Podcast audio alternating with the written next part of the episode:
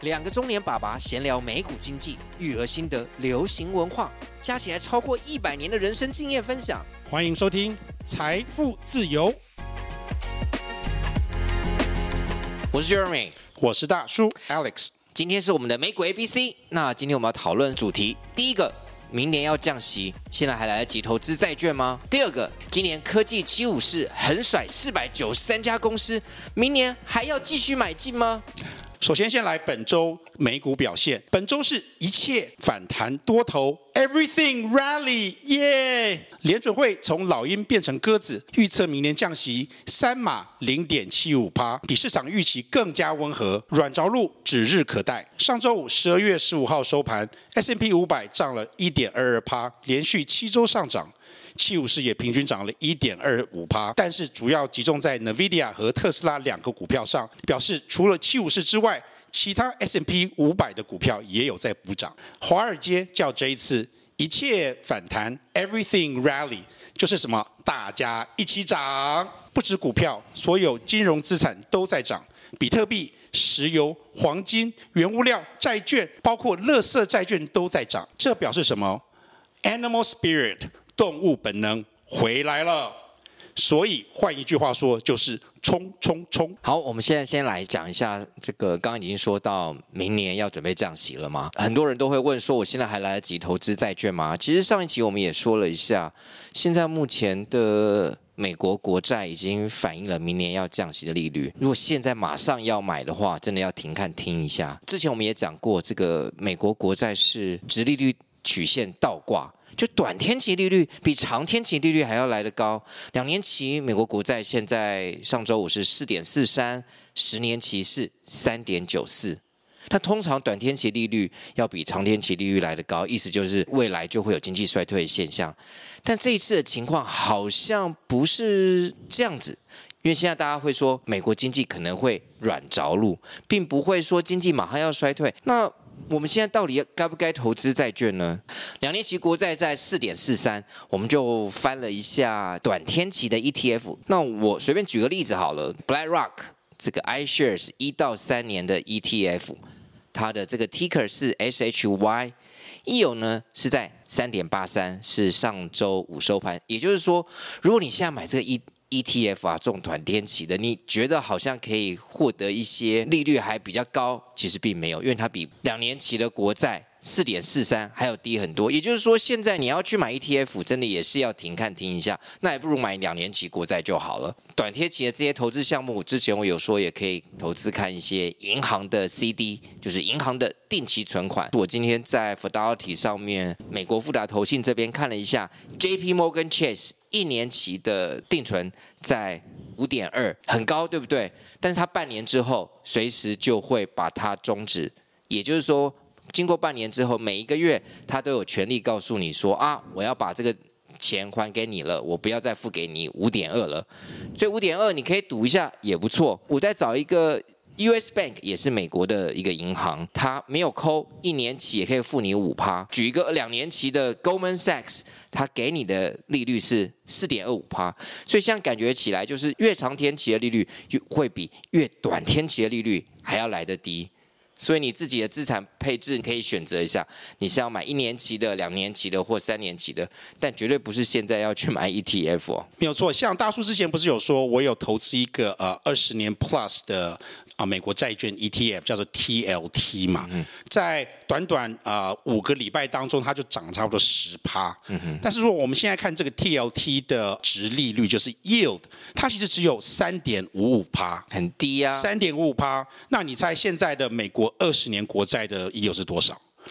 要四点二趴。我再讲一次哦，现在的 ETF 二十年 Plus 的国债，他们两个的风险是相当的，只有三点五五趴。然后美国二十年国债是四点二趴，表示什么呢？表示说它这一波已经有点涨过头了。就是说，如果你现在在入场，你现在买到的这个 ETF 的值利率其实是远比你现在真正市场上的二十年远来的低。你需要这一个 ETF 再涨一波，你才有办法，好像 make whole，就是跟你现在买二十年国债的一样。那什么时候会涨一波呢？就是明年可能要降息到六嘛，要降更多才有可能会涨。否则现在这个时间点，大家都知道要降息了，所有的 ETF 都反映，而且是反映所有的预期。你现在去买绝对是划不来。那不代表明年会不会不值得买？明年还是要看一下状况。但现在你知道这个消息，所有再去。投资嗯都太晚了，先千万不要，你还不如去做一下定存。刚刚大叔开头的时候有说，这一次的 rally，这一次的多头是 everything rally，就是全部一起涨。那全部一起涨，你觉得明年年初可能会怎么样？会不会全部一起跌？所以大家可以持比较观望的态度。如果说你想要，赚这个 ETF 的价差也不是不可以，但是我会觉得你可以先观望一下，明年年初看它有没有回档，回档的时候你再捡一些便宜货也可以。可能会有人问说啊，那我不想要做一两年的，我想要再做长一点的债券，有没有什么好建议的？假如你的资金可以投资三年到五年债券呢？那今天我也是在个富达 Fidelity 上面这个网站上面，美国在他们的网站上面的债券，有时候可以分割一千块、两千块，或是五千块、五一万块这样买。我随便举个例子好了，BOA，BOA 就是 Bank of America，算是美国的一个。大到不能倒的银行吧，它的这个 rating 也有 A。那它现在有一支债券到二零二八年的六月，也就是还有差不多四年半左右，它的利率有四点八三。另外呢，我也看到一个债券是也是一个 A rating 很大的药厂 f r i s e r 辉瑞，它的利率也是在四点六三左右，差不多五年起的。所以，如果你觉得现在可以有一些钱想要放一些债券的话，那我会建议你去看一些差不多三到五年左右的债券，然后就看看你可以接受哪些的 rating，因为这些利率显然比美国国债五年期国债来得好，因为现在美国五年期国债差不多三点九五，那这些我刚刚讲的。Bank of America 就是美国银行，或是辉瑞、Pfizer 都有四点六三到四点八三左右，它的信用的这些加码，就是比国债的加码都还要高百分之零点六到百分之零点八左右，我觉得还不错。但是呃，相对来讲的话，它因为是公司债，所以公司倒闭的风险一定比美国倒闭的风险高一点，这也是为什么它的殖利率会相对高一些啊、呃、的原因。话说回来，这几个公司，我觉得。倒的几率真的是没有很大，啊，我觉得 BOA 就跟之前就是 City Bank 这下，如果又倒，我觉得美国也是一个金融危机，是一个金融危机。大那代表很多银行都有问题了。如果说真的所谓有金融危机的话，它的价格会应该会下降很多，就像那个二零零八年那个那个时候一样。所以我不希望大家觉得说这是零风险的，我们绝对不是在讲说它是零风险的。其实债券很简单，就是它的风险越高，它的值利率也会越高，给你的这个利率也会高，给你的报酬也会越高。我想如果在听众或观众，大家有经历过二零零八年，都知道很多这些银行都是岌岌可危，还有很多这些大型的美系券商都倒了。那我们提出来，也就是说，如果你可以忍受一点点风险，那这些银行或这些比较大的公司 A 的 rating 的话，那可能给你的 yield，我觉得相对还不错。我可以吐槽一下吗？啊、就是你之前不是说你不建议大家直接。啊，投资公司债嘛？那你现在刚刚你这两个例例子，不就是建议大家，如果说你想的话，可以呃直接投资公司债？对，我们现在又拉回来。如果你现在人在美国，如果你在呃美国的券商或是美国的一些投信公司开了一个户或银行，它可以准许你投一些比较小面额，譬如说一千块美金、两千块美金，甚至五千块美金，这个折合台币，譬如三到十五万，甚至一万块。美金超过三十万左右，我觉得这些可以。可是，在台湾，如果你跟银行说我要买公司债，第一点，他可能会希望你要最低金额可能是一百万到三百万台币左右，一百万我都不确定还可不可以买得到啦。嗯，但如果有的话，大家欢迎跟我们讲。然后中间，因为台湾的银行很有可能是透过的中介者、其他的 broker 再去买，这些层层剥削，你的利率可能就不会这么高。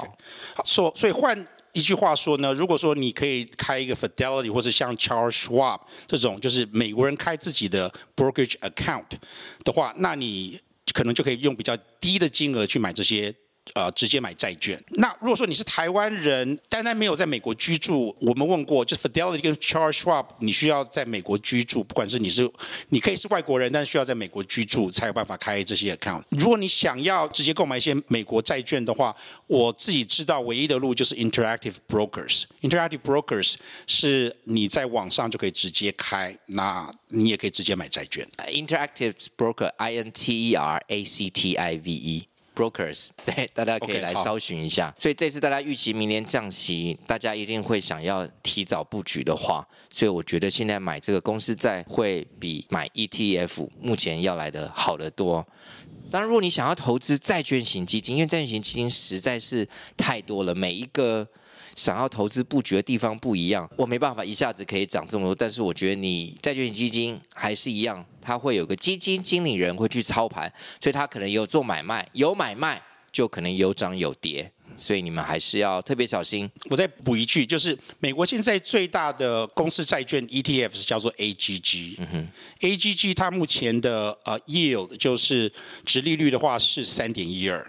所以其实是比你刚刚讲的那个 Single A 的 Bank of America 跟 Pfizer 的四趴多还要低低不少。三点一二，那还不如买那个短天期的国国债，你还要去买 这个 AGG 就没有没有必要了吧？对啊，买三趴多的这一波呢，它其实涨了蛮多的，就像大叔买的 TLT 国债一样。所以有时候东西时间过啦，就让它过去，不要再回复，因为你没有买。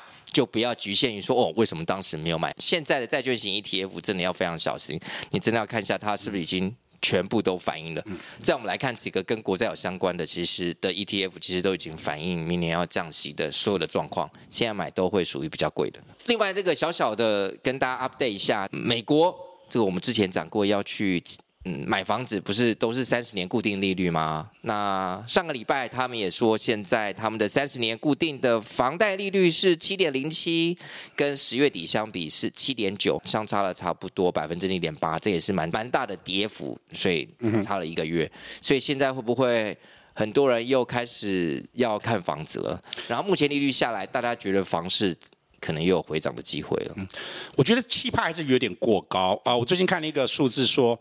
因为过去几年利率实在是太低了，所以说很多人不只是在买新房的时候有锁定低的利率，而是很多以前已经买房子贷款了，他们可以所谓的 refinance，就是重新再更新他们的啊条款，然后把这个利率降低。所以目前美国拥有房子，他们的利率百分比的平均，你猜是多少？哦，不知道，四趴。哦，对，远比于七趴的低很多。所以这表示什么呢？如果说我现在我的房子的呃贷款利率是四趴，那我现在卖房子，即使我有卖的价差有赚钱，但是我要再去买下一个房子的时候，我可能就要付七趴。没错，很多人在这这个算数的时候，就可能就不愿意啊、呃、去卖房子，会造成有行无市，表示很多一些房子的 supply 不会进入市场。而如果说你要买新房的时候，你除非真正需要，你可能还是会持着比较保守的状态。没错，但是我们之前也讲过，美国的一些大都市，比如说纽约啊，嗯，西雅图啊，某些区域啊，甚至是在洛杉矶，这些房市。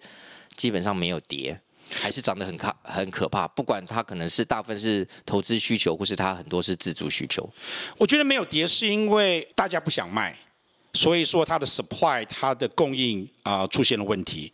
那需求的部分的话，除非你真的想买，我觉得至少大叔本人是不会在这个情况下出手的。所以你觉得，觉得现在是太贵了？所以你觉得房价还是比较偏贵？我觉得房价偏贵，然后它虽然降不下来，但是我真的不认为它有上升的可能性。好，我们也会再陆续跟大家 update 一下美国的这个房地产他们房价的状况，因为有时候也蛮有兴趣的，而且很多人会过去有拜访亲戚或朋友，都会聊一下，哎，你们房子现在多少钱？因为跟台北比较起来，有一些实在是。不相上下，台北房子真的是蛮贵的。好，另外今年的 S&P 啊，我想最重要就是那 Magnificent Seven 科技七武士。再跟大家复习一下：Apple、Alphabet、Amazon、Microsoft、Nvidia 跟 Tesla 哦，还有 Meta 这七家股票在今年呢、就上涨了百分之七十五，它占了 S&P 五百家公司里面的百分之三十的市值。在这 S M P 五百当中，这七家就是武士。然后其他四百九十三家都是一些虾兵蟹将，然后都不知道在哪里，反正就是散落在一地，然后没有人会看它的感觉。这四百九十三家今年也上涨了百分之十二，那因为这科技七五十的关系，把这 S M P 五百而是上涨了百分之二十三，整个市值有五个 trillion，就是五十兆美金，真的很可怕，怕真的十分可怕。而且这七家公司的市值啊，在大家熟悉的 MSCI 全球的股市权重当中，超过了日本、法国、中国、英国所有股票的总和。有没有觉得富可敌好多国？对，富可敌好多国，真的是没有错。如果今年的基金经理人没有买到这七家股票，只要是股票型的基金，我不知道他会不会今年会很难过。我不知道他在公司上面 会不会被大家质疑。所以现在大家一定还是会问：七五四还可以加码，还可以投资吗？对，对。那这七家公司呢？其实，在二零二二年的时候哦，已经下跌了百分之四十。那今年呢，却把它全都涨回来了。那真的是每一家都有涨回来到历史新高吗？嗯、到上礼拜五为止。那我们还是来调查了一下，Microsoft 上个月创了历史新高，Apple 不用讲也创了历史新高，NVIDIA 更不用说上涨了三倍，也是历史新高。嗯、所以这七家当中，三家已经有历史新高了，剩下的 Amazon、Google 就是 Alphabet、Meta、Tesla，然后股价仍会低于它二零二一年的最高水准。很有趣的是，这些没有创新高的股价都是在二零二一年底的时候，他们创了最高。对，对，那个时候最高。那其中呢，我觉得差距最大其实是 Tesla，它的股票最高呃，在二零二一年十一月有三百八十二块，那它现在只有两百五十三块，距离还蛮大的。其他几家距离都不远。其中我觉得最有趣，对我来讲的话，好是 Amazon 跟 Google，就是 Amazon 的话，它的。啊，最高是一百八十五，现在是一百五十，所以还有一一点点空间。那 Google 更有趣，它的最高是一百四十九，上个星期五的收盘是一百三十二点六。Google 方面呢，它的 PE 在明年的 PE 其实还不到二十，所以你看它没有创新高，然后 PE 又不到二十，所以我觉得 Google 是十分值得投资的，在这个七五十里面，什么意思呢？我们现在大家大家在问一个问题，就是说，好。现在七武士涨了这么多，其他股票会不会补涨？但是我要反问一个问题：这个七五四里面，NVIDIA 涨了这么多。其他六小幅会不会补涨？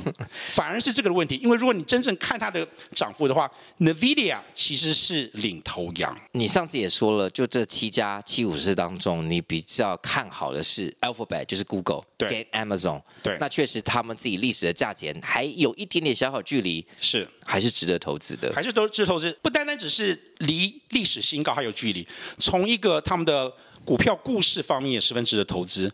为什么 Amazon？Amazon 其实是云端科技的领头羊，绝大部分的 AI 的所谓的计算都是仰靠云端的那个计算。云端计算里面，亚马逊是是最厉害的。在过去几年当中呢，它的云端部门，它的股票上涨是靠它的成长。嗯。但是在过去一两年当中，他们从啊，它有百分之三十的成长。降到百分之十几的成长，但是二零二四年大家觉得它的云端服务会重新回到高峰，所以亚马逊它的获利新高，我觉得是十分有可能的。所以它不是只是卖它的这个网上的东西而已。大家第一个看到是它网上的东西，但是它其实两个最大的获利来源是什么？一个是 Amazon Prime。就是你可以付每个月好像十块十五块美金，然后你就可以免运费，你你可以看看 Amazon Video 这些东西。Amazon Prime 跟它的云端是它两个获利最大的来源。嗯、其实它真正的所谓你我们看什么 Echo 啊那些其他东西没有很赚钱。我相信一定很多人会说啊，这些科技七武士今年已经涨了这么多了，我应该不要再看，我就是应该要再等一下，还是说我就看其他四百九十三家的？小小的公司有没有获利？那我真的认为明年呢、啊，你这七五四不看真的不行哎。回归大叔的投资准则就是跟着赢家走，Trend is your friend，趋势是你的朋友。当一个股票在上升的时候，你不要想说哦，它是不是已经过贵了？你永远不知道高点会是在哪里。所以说，你只要盯着走，盯着走，然后当它有下滑的趋势的时候，就保守可以获利了结，你就不会吃亏。同时呢，你不要想去捡便宜。如果你觉得便宜东西，它搞不好会继续的往下掉。之后我们会讲一下，就是一些所谓的僵尸公司，就是这种例子。你要找赢家，不要找僵尸。没错，今年当然大家都知道，都是因为这个 AI 的这个关系，让大这些科技股涨了很多。另外，利率大家也觉得可能会有降息，所以股票也就是甚至冲了好几波。没有错。那这个七五市里面呢，就刚刚好有我们所谓的 AI 妈妈四大股票。它这个四大股票就是 Meta、Amazon。Microsoft 还有 Alphabet, 这四大股票里面呢，大叔刚刚已经讲了，Amazon 跟 Google 都值得买。为什么我没有说 Microsoft 呢？因为 Microsoft 因为它是跟 OpenAI、ChatGPT 一一起合作，所以它已经涨了很多。它刚刚就是我们刚刚讲的啊、呃，有创历史新高的三个股票之一。另外。Meta 其实我还觉得还蛮有意思的，但是它的获利跟经营的主要来源还是靠还是靠广告，所以这个方面我觉得我会继续观望，还不会马上出手。它靠的 Instagram Reels 这些广告，它今年是增长蛮多的。对，为什么 Google Alphabet 它一直股票涨不上来？因为大家觉得说它在 AI 上面落后太多了，它主要的获利来源就是它的搜寻，它的 Search，很怕说这个会被 AI 吃掉。但是大叔觉得，他这次 Gemini 虽然说有出出彩了一下，整体来讲，他还算是蛮有竞争力，有持续在进步的。所以我觉得最后的赢家他也不会缺席。我觉得现在你真的要说的话，可能就是 ChatGPT 还是领先。Google 它因为它有最近发了 Gemini，我觉得它有在急起直追的可能性。虽然我们有酸它了一下，但不酸一下不行，因为这确实它真的是有点操之过急了。好，既然现在我们在讲有哪些股票可以买，我再讲一个最近我想要。在买的股票就是 Netflix 哦，Netflix，Netflix，它已经涨了也不少哎，它涨了不少，但是它离它的历史新高其实还有一段距离。它上星期五收盘四百七十二，它的历史新高是在二零二一年底的六百九十。哦，很多这些公司都在二零二一年年底。对，二零二一年年底它的新高六百九十，但是后来一直跌。除了整个市场的关系，也是因为大家觉得其他的串流竞争对手都一直在出现，所以他可能会没有办法保持他的王座。但是现在两年过后，事实证明，Disney、Warner Brothers 他们都因为无法忍受这些亏损，然后慢慢在收兵了。最后现在的结果很明显的是什么？Netflix 赢家全拿。嗯哼，大叔老实说。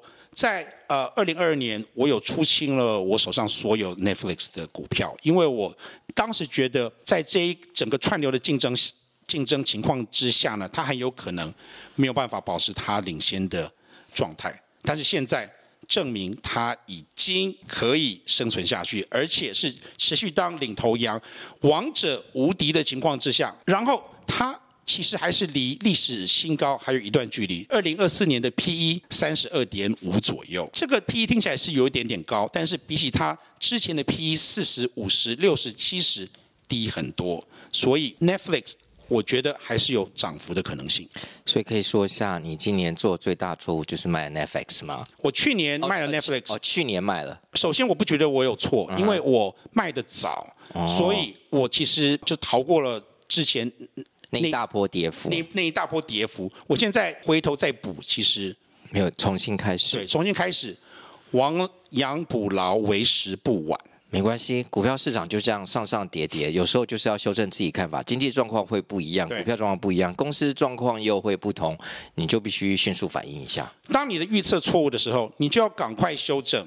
不要爱面子，嗯哼，所以有些跌的股票，按照你的投资准则，就是跌了很多，不要说眼不见为净，它永远都在你的账上，你就把它卖了吧，就处理掉一下，就处理掉，你早点处理掉，你可能就会早点降低你的损失。真正处理掉才真的是眼不见为净，否则你只是不看它，把自己的鸵鸟心态，是把头躲在沙子里面，它还是存在的。好，大叔在讲完我对七五四其他的看法好了。持续观望，我有两个股票，一个是 NVIDIA，另外一个是 Meta。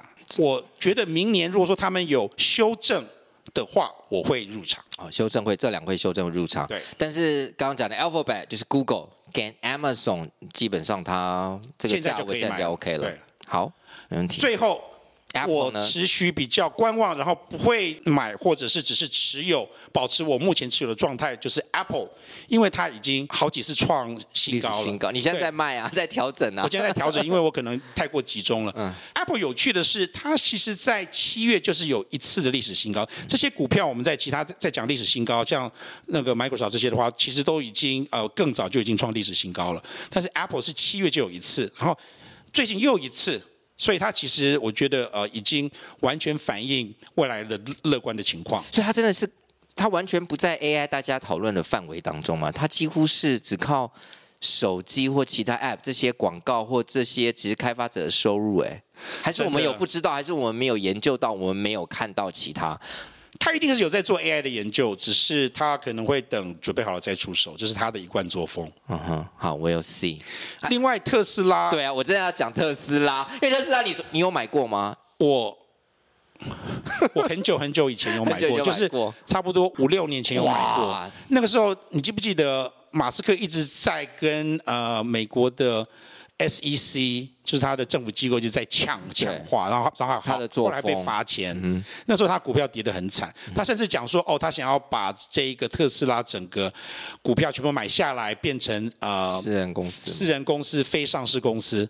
那时候他跌得很惨，我在那个之前买进，所以他跌得很惨的时候，我就想说好，既然不想看不想看他，我就把它卖出，按照你的准则，按照我的准则卖出。但是他后来回归之后呢，我没有买回来。哦，对，如果真的按照我的准则，当他回来的时候，我应该要承认我之前的错误，再把它买回来。但是我没有。我现在为什么不买？因为第一个，它的 PE 就是本益比实在是还是很高，要有七十二倍。嗯、第二，我们这次去美国发现，美国人对电动车其实还是有点保守的态度。它在它的销售量也可以呈现，因为美国实在是太大了，那很多大部分都是住在非城市的地方，本来充电。就会有些麻烦，就像我们自己开车，你要去一个沃尔玛，你要去个 Costco，你要去的很多一一些餐厅啊、素食店啊、一般餐厅，外面是没有充电的。那美国动不动你就要开个二十几、三十分钟，这样就算了。那美国人就超喜欢所谓什么 road trip 长途旅行，长途旅行的话，你那个充电就是很大很大的问题，就会变成就是在一些比较大的城市，譬如说洛杉矶，可能有些在纽约，可能有些在芝加哥，或许在。西雅图或是大城市这边有比较充足的充电的地方，他们才比较敢买。是，但即使你是住在那些大城市，你你又想说，哎，偶尔我可能想可能想要开个 road trip 长途旅行，那这个时候你想说，哎，如果即使我一年只有一两次长途旅行。但是如果说我想要的话，我我有了电动车就会比较不方便。当然，我们不是说我们没有看到电动车，还是有，还是有。我们在这还是有，就是很容易看到，但是那个普及量，可能我觉得在跟台北市差别会有点差别。就是台北市的这个电动车的普及率，就是百分比跟油车比例，可能比美国的一些很多城市还要来得高。经过几年快速的成长，二零二三年电动车在美国预计只会成长。差不多一百万台，一百万台其实是很少，因为他们国人很多。每年买车的那个量是很多很多的，所以我觉得电动车，我觉得现在可能还是有点保守的状态。尤其特斯拉，它现在的本益比现在太高，有七十几左右。反正你还是可以继续观察一下喽。对对。最后呢，啊、呃，微软 Microsoft 我也会持比较观望的态度。我已经啊、呃、有一些 holding 了，我我应该就会放着，先不会动。毕竟大家注目的焦点，尤其在 AI 这一块，一直放在它身上，所以它涨得比其他。公司像 Google 或 Amazon 多很多。今天我们就是跟大家讲一下，利率准备要降息了，现在该投资什么样债券？什么样的债券最适合大家呢？另外，在股票市场上，我们也 update 一下科技七武士，明年哪几只股票还值得投资呢？好，谢谢大家收听，那我们就下次再见，Cheers，拜拜。